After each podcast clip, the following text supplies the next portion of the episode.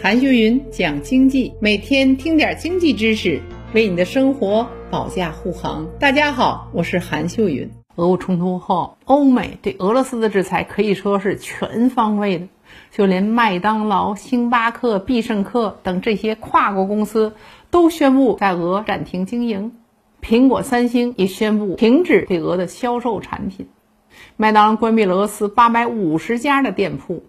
还有国外的一些能源、物流、石油、汽车和航运等公司纷纷表态参与制裁，但西方公司和品牌从俄国市场退出，这对中国企业来说却是一个重大的机遇。我分析啊，主要表现在以下几个方面：第一，就是我国的进口机遇。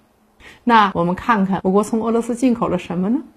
二零二一年，我们从俄进口的能源超过了三千三百亿元。占到我国从俄进口的百分之六十五了，也就是说，我国进口俄产品的百分之六十以上都是石油和天然气等能源产品。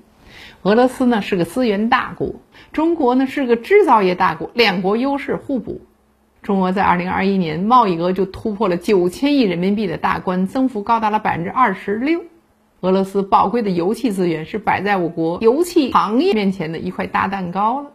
不同于以往的油气局势，在多国停止进口俄油气资源的当下，以更低廉的价格向中国出售能源，乃至吸引中资代替欧美资本开发俄的资源，将会是俄国的一个选择。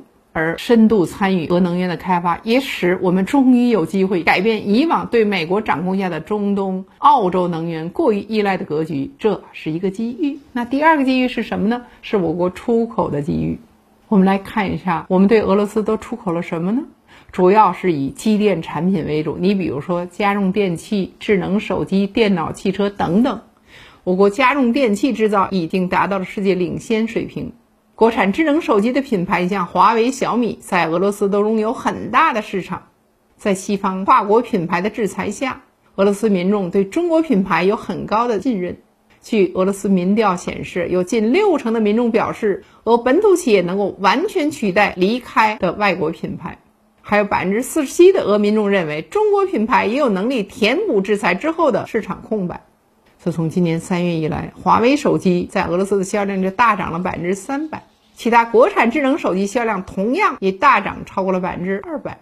我国的国产汽车品牌在俄罗斯也非常受欢迎，有很大的消费市场。由于俄罗斯没有出色的消费品的企业，再加上苹果、三星等外资的退出，可以预见，未来俄罗斯1.4亿人口消费者的庞大商品市场，这是中国品牌的机遇哦。第三点是人民币国际化的机遇。2020年的人民币在中俄双边贸易结算中的占比就超了百分之十七，在俄罗斯国家储备中占比超了百分之十二。这次俄罗斯的卢布被制裁。海外美元资产被冻结，这就进一步加速了俄政府和民众用人民币来结算，因为这样做更保险。你比如说吧，欧美制裁后，俄罗斯各大银行纷纷推出带有中国银联标志的银行卡来代替 Visa、万事达等已经停止的外资服务。目前呢，俄罗斯银行每天发行的银联卡的数量是制裁发生前的五十倍。中国银联卡在俄罗斯受到了追捧。中国企业开始以人民币购买俄罗斯的能源了。四月七号，据俄罗斯媒体报道，多家中国企业三月份以人民币购买了俄罗斯的煤炭，第一批煤炭将于本月底运到中国。这是啊，俄乌冲突以来首次以人民币支付俄罗斯的原材料。俄罗斯石油出口企业还为中国石油企业提供了以人民币支付的方式，首批人民币购买石油将于五月就交付给中国的炼油厂了。我们说，俄罗斯是一个能源出口大国，如果能把人民币与俄能源出口进一步绑定，并且让其他国家在购买俄能源时都用人民币来结算，这对人民币的国际化意义重大了。中俄两国在做贸易，我国有产品，俄罗斯有能源，我们正好实现了优势互补。